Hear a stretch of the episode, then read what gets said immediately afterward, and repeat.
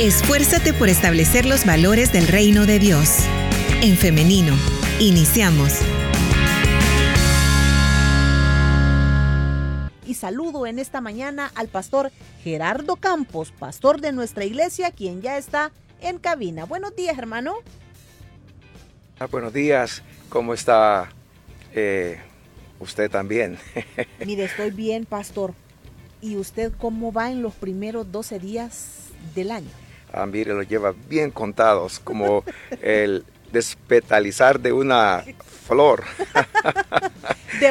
de, una margarita. De una que margarita. Tiene más pétalos. Que tiene bueno, sí, eh, bien, con expectativas. Creo que la fe de los cristianos, las cristianas, nos ayuda a enfrentar el porvenir, a que los planes puedan fortalecerse en esa confianza, aparte de las acciones eh, que debemos de asumir en la vida, ¿verdad? Pero me siento alegre, yo no sé por qué. Qué bueno. Como que hay sorpresas y es que Dios es así, es un Dios que nos sorprende, nos tiene preparadas siempre bendiciones. Pastor, el año pasado, de todas las cosas que hizo, ¿cuál fue la que más recuerda dentro del ministerio? ¿Algo, una anécdota o algo? Oh, eh, bueno, ahorita... Seleccione una. Sí, está mi mente así acelerada para seleccionar una. Bueno, de las cosas que más me satisfizo fue, quizá porque eh, es de lo último que ocurrió el año pasado, fue el poder ayudar a personas que tenían una discapacidad eh, motora de sus miembros inferiores. Eh, eso fue una alianza con Visión Mundial que donó a Elin unos triciclos de manivela. Entonces ah, ubicamos a personas que por ahí, algunos con muletas, otros con silla de ruedas, ah, dos casos que estaban pidiendo dinero en las calles. Entonces darles esa donación, eh, darles ese aparato a través del cual se pueden ellos movilizar sin depender, porque es muy triste eh, el poder estar dependiendo, el tener esa necesidad de que alguien les lleve, les traiga. Con eso ellos podían entonces de, ahora en adelante movilizarse y emprender algo por sí mismo, una autonomía. Entonces me satisfizo porque eh, a veces invisibilizamos tantas cosas pero cuando hay una necesidad de focalizar eso, una condición, pues uno se sensibiliza más. Es de lo último que, ocurrió el año pasado y tantas cosas de atención y creo que el poder ministrar como pastores, eh, ser pastor no es ser un predicador, ser pastor es acompañar a las personas y en diversas circunstancias acompañarles, pues es muy grato.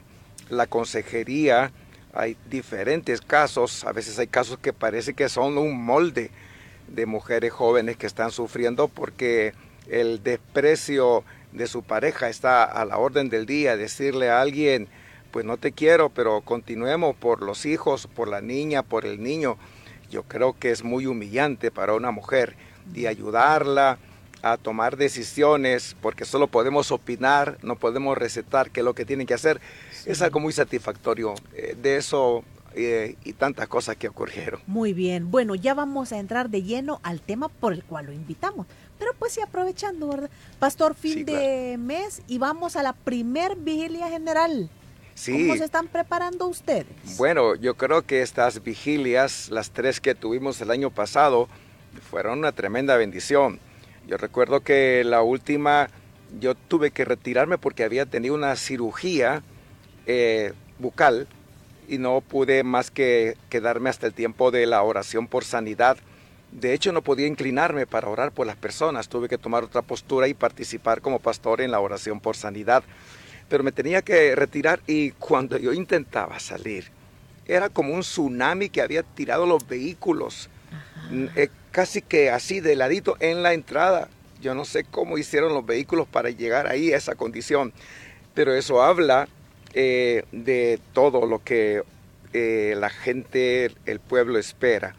De hecho, que si quedaron en esa condición es porque se iban a ir hasta las 5 de la mañana.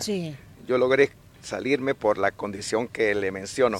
Pero con respecto a esta próxima, que es el 26, eh, creo que es 26, ya me estoy equivocando. Sí. Eh, bueno, eh, en el distrito 3, que es un área donde las personas están muy motivadas, ahora con este replanteamiento. ¿Cuál es geográficamente el distrito 3, pastor? Oh, bueno, llegamos a San Marcos hasta el kilómetro 7 en los planes y hacia atrás hasta eh, Nuevo Cuscatlán. Ya, por ahí más o menos lo geográfico. Muy bien. Entonces hay eh, mucho interés, eh, las personas están deseosas de más de Dios. Y las vigilias son una oportunidad, ya que a veces entre semana la vida les atrapa con sus ocupaciones y casi que no pueden llegar a un punto geográfico más que el parque vehicular ha crecido. entonces, tener la oportunidad de llegar una noche y estar toda esa noche hasta las 5 de la mañana, pues lo aprovechan.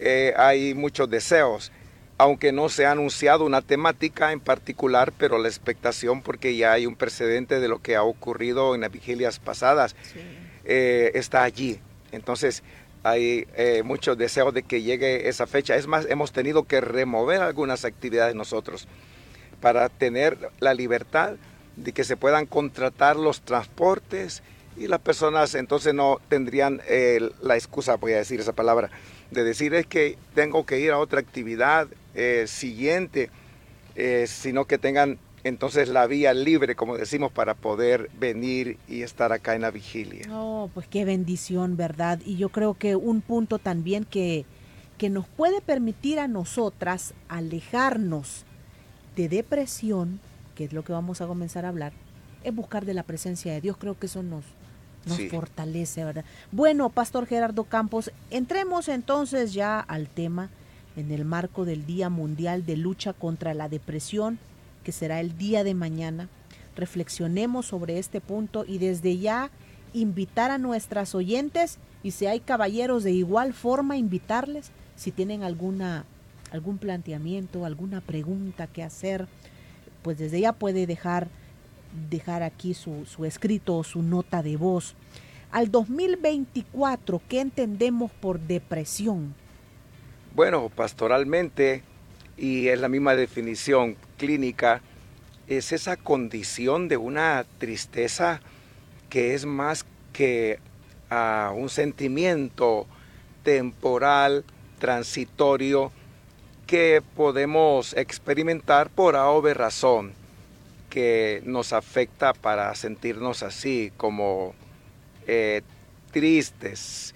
Es más que algo ocasional, es una tristeza profunda que hace que la vida se descomponga. Eso es depresión, que inhabilita, que hace que la gente pierda el ánimo, no solo la tristeza está allí presente, hay quienes no hayan razón para esa eh, tristeza se pierde el, ánimo, la vida se descompone, entonces se dejan de lado responsabilidades y esto no se logra comprender porque se minimiza. Las personas que lo padecen eh, dicen, no sé por qué me siento así, pero ya voy a estar mejor. Y cuando se siguen hundiendo en esa condición, eh, los familiares podrían decir qué te pasa, qué has hecho, eh, por qué estás así, no andes con cosas. La verdad es que se ha minimizado esa condición de sentirse profundamente triste al punto de no hallarle sentido a la vida y descomponerse ante el enfrentar las responsabilidades propias. ¿Quiénes podemos estar propensos a la depresión? Oh, sin saberlo, hay personas que tienden a deprimirse o están deprimidas. Yo recuerdo que hace poco leí eh, el testimonio de un famoso futbolista inglés, famosísimo, que él cree que desde niño él sufría de depresión, pero no lo reconocía. Fue hasta que durante la pandemia vino aquí a América, a Canadá, a entrenar a un equipo y entonces en la pandemia, en ese encierro, fue cuando él se dio cuenta que sí padecía depresión porque los síntomas se acentuaron.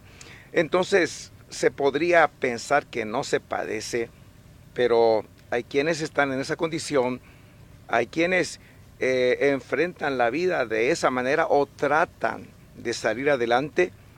Hay quienes están siendo atendidos ya clínicamente, que es lo mejor. Cualquiera. En el mundo se dice que hay 300 millones o más de personas que sufren depresión. Y esos 300 millones o más son los diagnosticados, que han sido evaluados por un médico. Eh, tendría que ser un psicólogo, pero más un psiquiatra para entonces prescribir medicación. Pero imagínese la cantidad de gente que no ha sido consultada y que la padece y que camuflaja su condición eh, con situaciones como este contexto de la fe, el contexto cristiano, podría ser engañoso, porque alguien podría estar en una condición de depresión y entonces disimularlo. Eh, lamentablemente a veces eh, en la vida evangélica hay bastante, quiero buscar la palabra que no resulte fuerte, apariencia, como engaño, que mostramos una personalidad que no es natural, porque la personalidad puede ser eh, falsa, puede ser natural. Y a veces los evangélicos con esa idea de que estoy en victoria y si yo digo que estoy triste, como que van a pensar que estoy en pecado o quizá he hecho algo incorrecto o Dios me está dejando o mi relación con Dios no es la mejor. Entonces se toma eh, una actitud que oculta esa condición. Entonces hay gente que camuflaja eh, su condición, pero pueden llegar a un punto donde ya eso, y es cuando ha avanzado y es más grave, ya es eh, algo que no se puede esconder, que no se puede ocultar. Pero cualquiera puede padecer, cualquiera, hombres, mujeres, se dice que los jóvenes y las personas de mayor edad son más propensas quizá por esa etapa de la adolescencia hacia la adultez, eso es adolescencia en donde hay tantos conflictos, tantas crisis, tantas incompresiones, o en la edad eh, mayor por eh, la crisis de, la soledad, del abandono, de eh, la gerontofobia, que es el desprecio y casi odio hacia o rechazo hacia las personas mayores esos golpes de la vida hacen que sean más vulnerables esos sectores de la población, los adolescentes, los jóvenes y las personas mayores. Pero en el mundo evangélico hay una cantidad de gente que podría estar así. Lo que pasa es que no lo ventilan, no lo dicen porque ya lo mencioné, se le juzga. Y esto es lamentable porque los cristianos en vez de ayudar somos quienes nos convertimos en verdugos de las personas al juzgarles porque percibimos las cosas y precipitadamente entonces partimos con la primera y somos expertos en recetar y no en acompañar, en juzgar y no en redimir. Pero es así, es eh, muchas las personas que, que sufren esa condición. A ver, además de la cantidad de personas en una condición como esta, ¿por qué es importante que desde la Organización de las Naciones Unidas se destine un día a hablar de la lucha contra la depresión. ¿Por qué es necesario que en espacios como este se hable acerca de la depresión? Sí, es interesante la asignación de días para diferentes eventos porque cuando se designa a nivel internacional, como la Organización Mundial de la Salud lo hace con respecto al Día contra la Depresión, lo que se procura es destacar una situación para que nos sumemos cada vez más a fin de procurar ir dando salida o acompañar y ser solidarios por consiguiente. Eh, lo que sucede es que la depresión ha sido minimizada. Parece que no importa, son cuestiones. Así son las mujeres, se dice. Son quienes siempre se deprimen. O esta persona no es tan hombre, está actuando como mujer. ¿Por qué? O hay quienes se la guardan, como dijimos, porque como se dice equivocadamente que el, hombre no ventila sus emociones, dicen que no deben de llorar. Entonces toda esa situación eh, se procura ir superándola y mostrarnos solidarios. Porque la depresión, aunque pareciera que no es así, es la condición número uno de discapacitar o de discapacidad en las personas. Las anula completamente, las desarma. Es como un asalto, de repente alguien le dice a un malhechor, eh, quieto ahí y levante, no se mueva, levante las manos, deme todo. La persona entonces se inmoviliza y no tiene reacción comúnmente, aunque depende de el carácter, hay quienes también reaccionan y se defienden, pero inmoviliza esta situación. Entonces, incapacita, es el factor o la condición número uno a nivel mundial. Y se minimiza porque hablar de depresión, por ejemplo, en este medio la gente podría decir, ¿por qué están hablando de eso? Si el cristiano no se deprime. Ya vamos a ver en la Biblia quiénes se deprimieron, los héroes de la fe. Eso le iba a preguntar, fíjese, o sea, nosotros intentamos separarnos de la depresión, pero en la Biblia se habla de la depresión. Eh, claro, no existe la palabra, pero hay casos, y ya voy a ser puntual en mencionar algunos, uno de los cuales nos va a sorprender y hasta lo vamos a negar. Lo que sucede es que los seres humanos no solo somos almas descarnadas, el ser humano posee una condición tripartita, es una tricotomía, o hay quienes dicen que es una dicotomía. Pero tenemos necesidades espirituales, pero no únicamente las espirituales, también tenemos necesidades físicas y también tenemos necesidades emocionales. Somos una tricotomía, espíritu, alma y cuerpo. Y negar que cuando venimos a Cristo no necesitamos eh, en lo físico una intervención, ya sea indirecta o directa, todo viene de Dios, todo lo bueno es de Él. Negarlo es eh, negar a sí mismo la condición humana o decir que estos temas de salud mental nada tienen que ver con la iglesia. Estamos negando necesidades emocionales. Y es que no estamos glorificados, somos seres imperfectos, somos personas que por estar en este mundo vamos a adolecer. La redención eh, total va a ser el día de la glorificación, pero en este momento no ha ocurrido y adolecemos de diferentes situaciones. Eh, ¿Quiénes en la Biblia? Sí. A ver, por aquí escogí tres textos. Uno está en el libro de los Salmos, el Salmo 77. Habla acerca de cómo el salmista dice que él alzaba su voz sin descanso, su alma rehusaba consuelo, Salmo 77, se acordaba de Dios, se conmovía, se quejaba, desmayaba su espíritu, no podía dormir porque dice, no me dejabas pegar los ojos, estaba yo quebrantado y no hablaba, consideraba los días desde el principio, qué condición, hasta que luego él dijo, enfermedad mía es esto, está declarado acá. Llegó a reconocer que esa situación en la que se había asumido no era normal, era una enfermedad. Y ahí él está eh, diagnosticándose una condición que ahora llamamos depresión.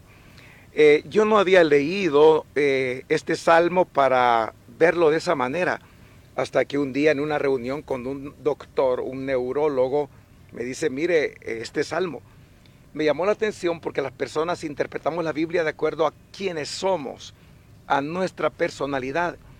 Y me eh, llamó mucho la atención que un neurólogo leyera la Biblia desde su profesión, al punto que podía guiar en este Salmo 77 a un hombre deprimido que admitía que esa condición en la que él estaba sumido, de la cual se quejaba, en la cual decía qué pasó con Dios, por así decirlo, era una condición de enfermedad.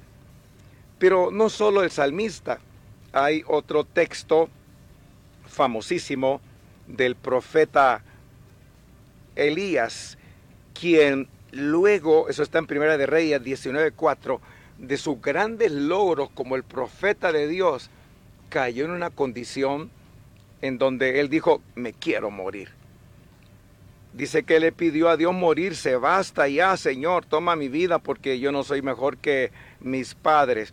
Se generó un vacío en él y es que la depresión se puede eh, producir por factores biológicos, por factores sociales, culturales, eh, son factores diferentes los que producen la depresión y también factores psicológicos. Entonces, ¿qué le pasaba a Elías acá?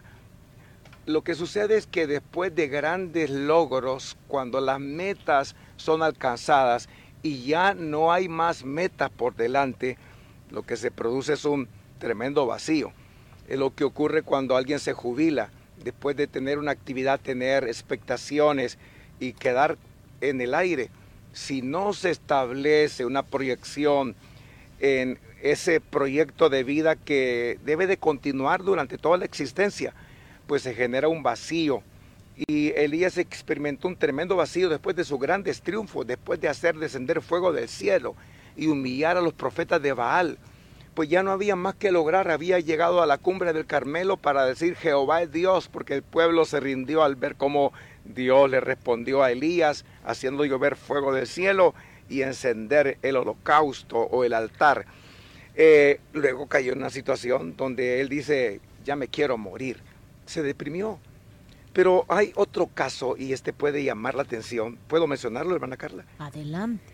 Eh, que lo encontramos en el Evangelio de Mateo capítulo 26. Pensamos nosotros que el Señor Jesucristo solo fue Dios, pero Él se humanizó.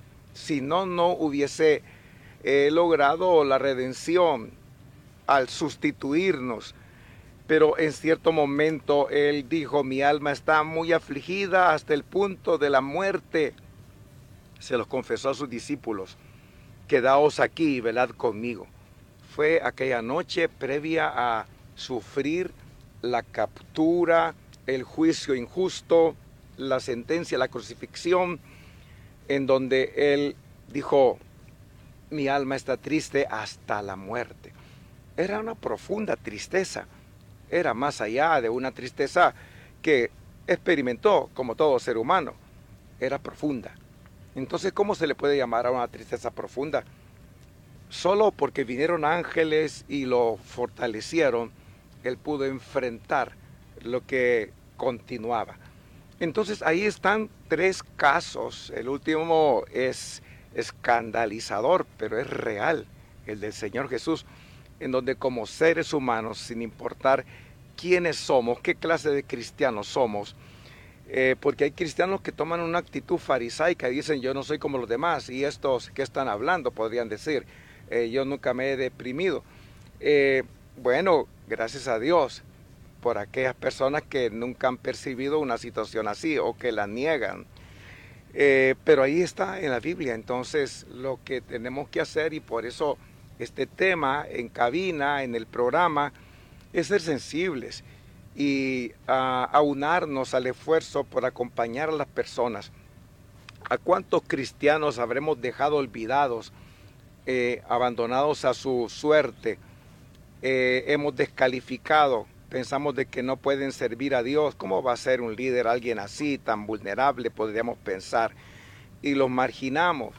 Eh, hay quienes podría ser que hasta los han sacado de liderazgo porque quizá una o dos semanas no pudieron atender su célula por una condición que a veces no cuentan, pero viene alguien y lo juzga y dice, tú no puedes ser, eres irresponsable.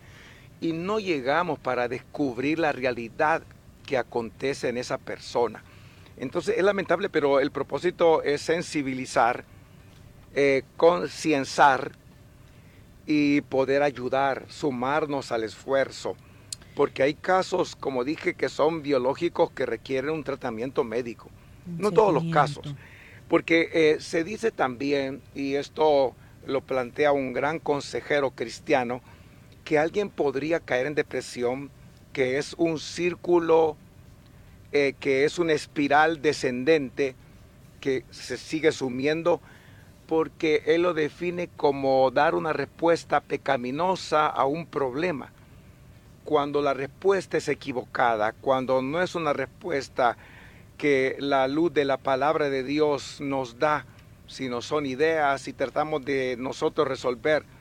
Esa respuesta pecaminosa pues genera que el espiral descendente se siga dando y hundiendo a la persona en una condición. Cuando un cristiano cae en depresión y no es una situación biológica, eh, puede ser una causa social, por ejemplo, eh, esa marginación que se vive en el sistema de cosas, de que las personas no son valoradas, no son incluidas, por el contrario, los países expulsan a sus habitantes, tienen que migrar. Todo eso genera una situación que no podemos imaginar a menos que estuviéramos en los zapatos de esas personas. Pastor, con la intervención de nuestros oyentes, ¿cómo se puede interpretar algunos versículos de la Biblia? Por ejemplo, aquel que dice, si el justo clama, el Señor lo libra de su angustia. Así es, eh, pero eso no hay que tomarlo como en el instante. Sí, que yo clamo y ocurre. ¿Cómo viene la respuesta de Dios? La respuesta de Dios puede ser directa, pero puede ser indirecta. Puede eh, ser puntualmente el versículo a través de una concientización, eh, sensibilización de parte de nosotros para ayudar a las personas. Entonces, allí es cuando el Señor le responde. Y a ver, una aflicción no necesariamente es una condición de depresión, porque no estamos diciendo que toda aflicción es depresión. Ya leí las palabras del Señor Jesús que dijo, hasta la muerte mi alma está triste. Mm. Era profunda. Pero una aflicción puede ser, por ejemplo, una situación eh, fugaz, temporal, de que alguien eh, tiene necesidad material, por ejemplo, o una enfermedad y pide en esa aflicción que Dios sane y viene la respuesta que puede ser indirecta o directa. Entonces, el texto cuando dice, cuando ocupa la palabra aflicción en ese texto que ha citado, aflicción no necesariamente es depresión. Bueno, alguien nos cuenta su experiencia a través de un mensaje en el WhatsApp. A mí lo que me llama la atención, voy a leerlo y a decir lo que me llama la atención. Dice, es cierto, yo sufrí mucho tiempo depresión y ansiedad y desde pequeña yo sentí que me despreciaban. Esto me llama la atención, la parte donde dice, yo sentí que me despreciaban. O sea que a lo mejor no la despreciaban, pero era su sentimiento. Continúo leyendo. Me sentí sola toda mi vida y ya adulta fue peor. Pero yo decía, Señor, yo escucho que tú das esa paz que sobrepasa todo entendimiento. Yo la necesito. Tú me puedes ayudar. Y los últimos ocho años estuve encerrada, no podía salir de casa. Y hoy siento que perdí mucho el tiempo, pero el Señor no obraba porque yo no perdonaba. Aquí viene otra condición, ¿verdad? El perdón.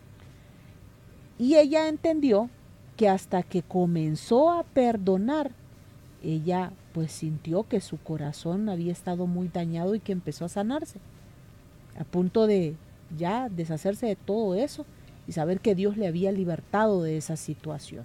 Hoy ella reconoce, Dios le ha dado paz, gozo para cumplir, va a cumplir años a finales de enero y está contenta. Felicitaciones, qué bien, qué alegría, la vida. Sí. Ah, es interesante lo que ella dice, porque, como decíamos, las respuestas equivocadas a problemas de la vida generan depresión, una respuesta pecaminosa. Pero cuando ella dice perdoné, ahí estaba dando la respuesta a una situación, la respuesta bíblica, que si alguien nos ofende, nos ofende, hay que perdonar. Pero esa referencia a la niñez es interesante porque dice sentí. Ajá, yo sentí. Eh, pero ese sentir puede ser una percepción, pero también una realidad de desprecio sentí que me despreciaban, pero no era que sentía, que quizá ocurría, digo quizá. Entonces la niñez es bien vulnerable por el trato que se les puede dar cuando se invisibilizan, cuando no valen, cuando se les desprecia, cuando al final de un año escolar las notas eh, son motivo de humillación lamentable en algunos casos.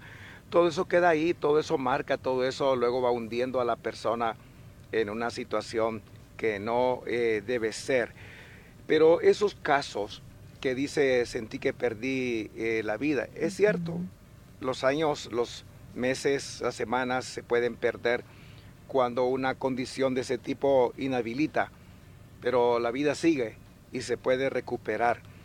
De ahí el estar pendiente de las personas. Lo bueno de una iglesia celular es que las personas son miembros de una red de apoyo, en donde uno de los componentes de toda célula es la edificación.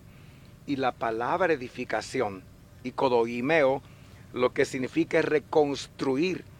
Es que la vida cristiana no es ladrillo sobre ladrillo y ahí vamos. A veces se cae, se descompone. Es donde la célula edifica. Y una persona que pertenece a una iglesia celular, pues va a estar al cuidado de alguien. Todos estamos cuidando y siendo cuidados. Es la bendición de la iglesia celular. Entonces alguien se da cuenta y apoya y acompaña y anima. Por eso la Biblia dice que habite en abundancia la palabra de Cristo en nuestros corazones, para que nos exhortemos y enseñemos mutuamente, dice la palabra de Dios. Esa es la bendición. Aparte de que eh, la pastoral, o sea, los pastores a cargo de zonas, tenemos el compromiso de atender a la gente y de ayudarla, de poder saber qué les ocurre y no únicamente remitirlos a la oración o al exorcismo pensando que es una opresión del diablo. Hay que madurar realmente, hay que conocer cuándo son ataques del diablo y cuándo son situaciones de la persona que tiene esa condición, ya dije, eh, porque somos seres tripartitos. Dice en la transmisión en línea una de nuestras oyentes que quizá el error de la iglesia es que no valora a las personas. Eh, lamentable, lamentable cuando no las valoramos, cuando las utilizamos, cuando son importantes, si rinden, si sirven para mis planes, para mis metas, entonces sí. Pero si alguien falla, si alguien se debilita, si alguien no anda bien en una temporada, pues no importa. Y la oveja 100 es la oveja olvidada, que de aquel que va como la parábola y la haya. Y se dice que las ovejas de comunidades, si alguien estaba a cargo de ellas, tenía que justificar la pérdida y si era víctima la oveja de una fiera, tenía que justificar aunque sea con la piel que dejaba la fiera al devorarla, al llevar la evidencia de que la había buscado hasta las últimas consecuencias. Pero entonces las personas deben ser importantes. Creo que la alegría, como Pablo dice, eh, de un pastor eh, debe ser la gente. Pablo dice, son mi corona, son mi gozo, son mi gloria. Es tremendo lo que Pablo declara, corona, gloria, gozo. Eso era la gente para ellos. Entonces la pregunta es, ¿qué significan las personas? El más eh, insignificante para el mundo, ¿qué significa para nosotros? Aquel que no vive en una residencial lujosa que hay que ingresar a través de un permiso, eh, si no, no puede hacerlo. Aquel que vive allá a la orilla de un río, olvidado qué significa esa persona para nosotros. ¿Habremos llegado ahí para visitarle, para alegrarle la vida? ¿O solo somos de aquellos que estamos eh, por allí moviéndonos en la élite? Sé de casos. Desde Maryland, ¿hay indicios o síntomas de que una persona está a punto de caer en depresión? ¿O la depresión viene de repente? No, es progresivo. Son síntomas eh, de tristeza, de abatimiento, uno lo logra ver en las personas. Su mirada comienza a mostrarse perdida, pensativo, se aísla de actividades, ya no pierde el gozo. Hay gente que dice ya no quiero ir a la iglesia y no es porque estén en pecado, no es porque eso les hacemos creer que ya no quieren nada de Dios. Hay que saber qué realmente les ocurre. Actualmente, en otro mensaje, Estoy pasando un momento súper difícil para mí, la cual me ha hecho caer en una gran tristeza y miedo. Visité al psiquiatra, pero me da temor tomar el tratamiento que me recetó. Pero ¿por qué le temor?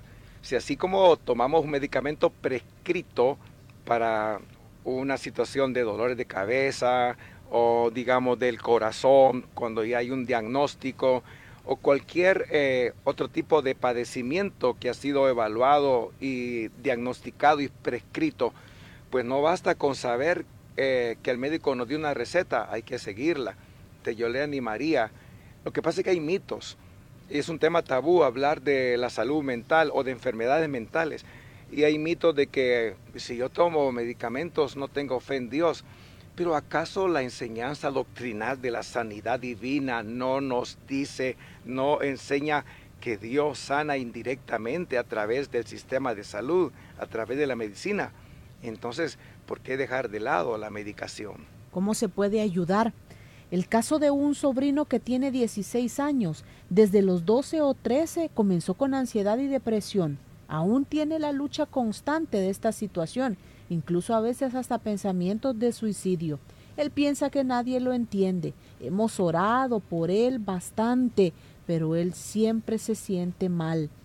Y bueno, lo del pensamiento de suicidio. Sí, no, es delicado y esos casos ameritan la ayuda profesional, porque se ha orado y en respuesta a la oración, como el Señor dice, el que pide recibe, el que busca haya. Entonces hay acciones que tomar.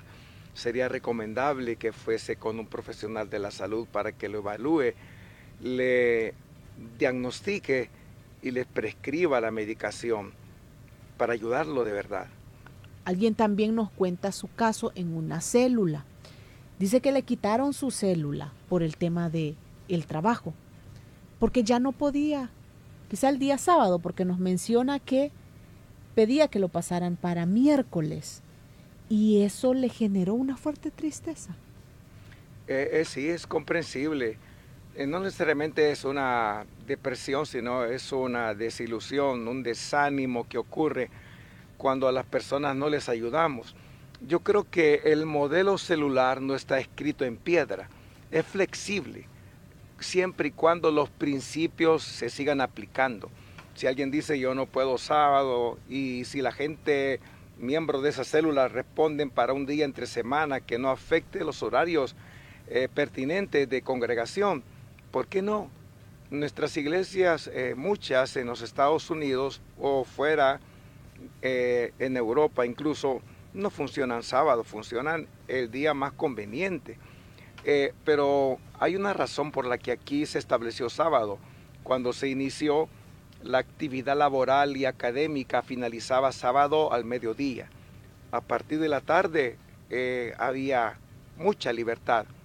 Entonces por eso se pensó en sábado.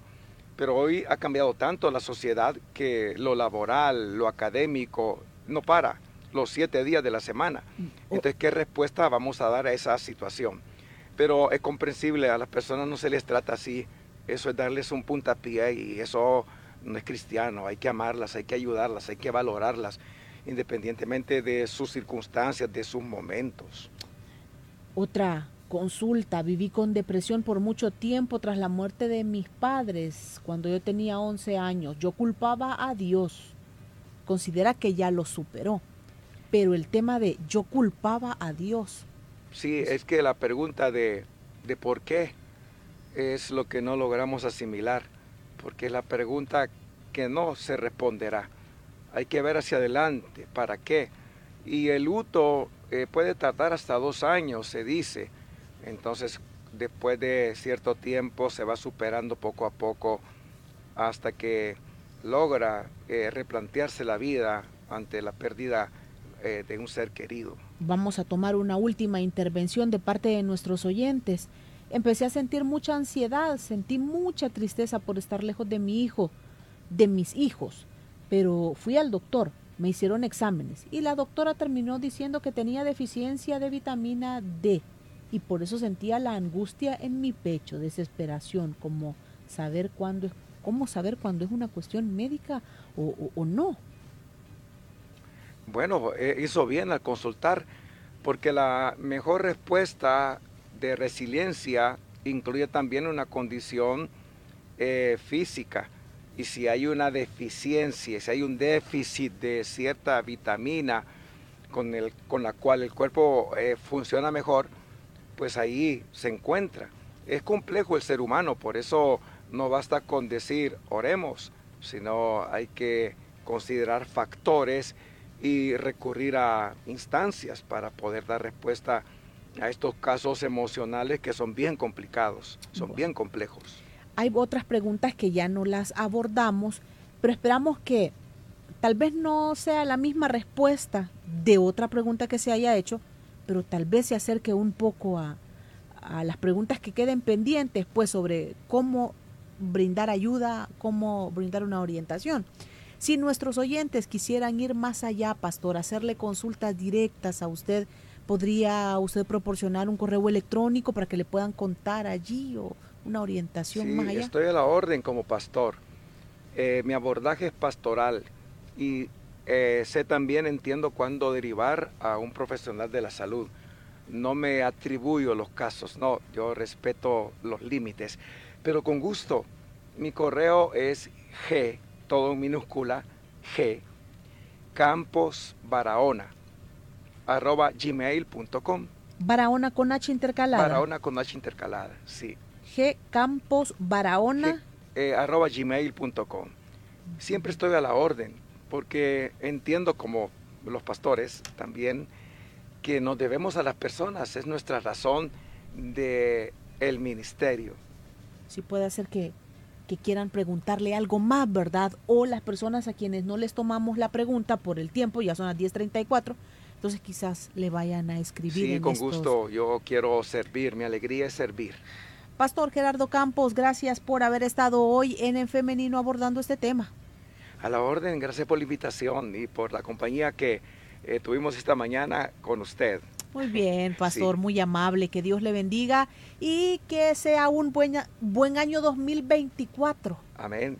De, Esperamos. de corre, corre, pero para la gloria de Dios. Sí, hermana, ¿verdad? gracias. Saliendo a tiempo. Bien. Muy amable. Amén. Muy bien.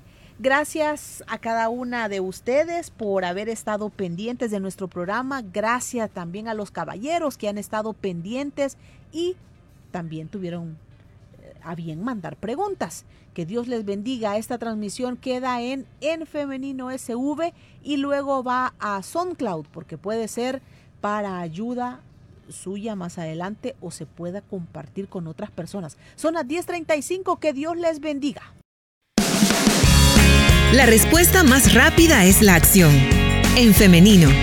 Hasta la próxima.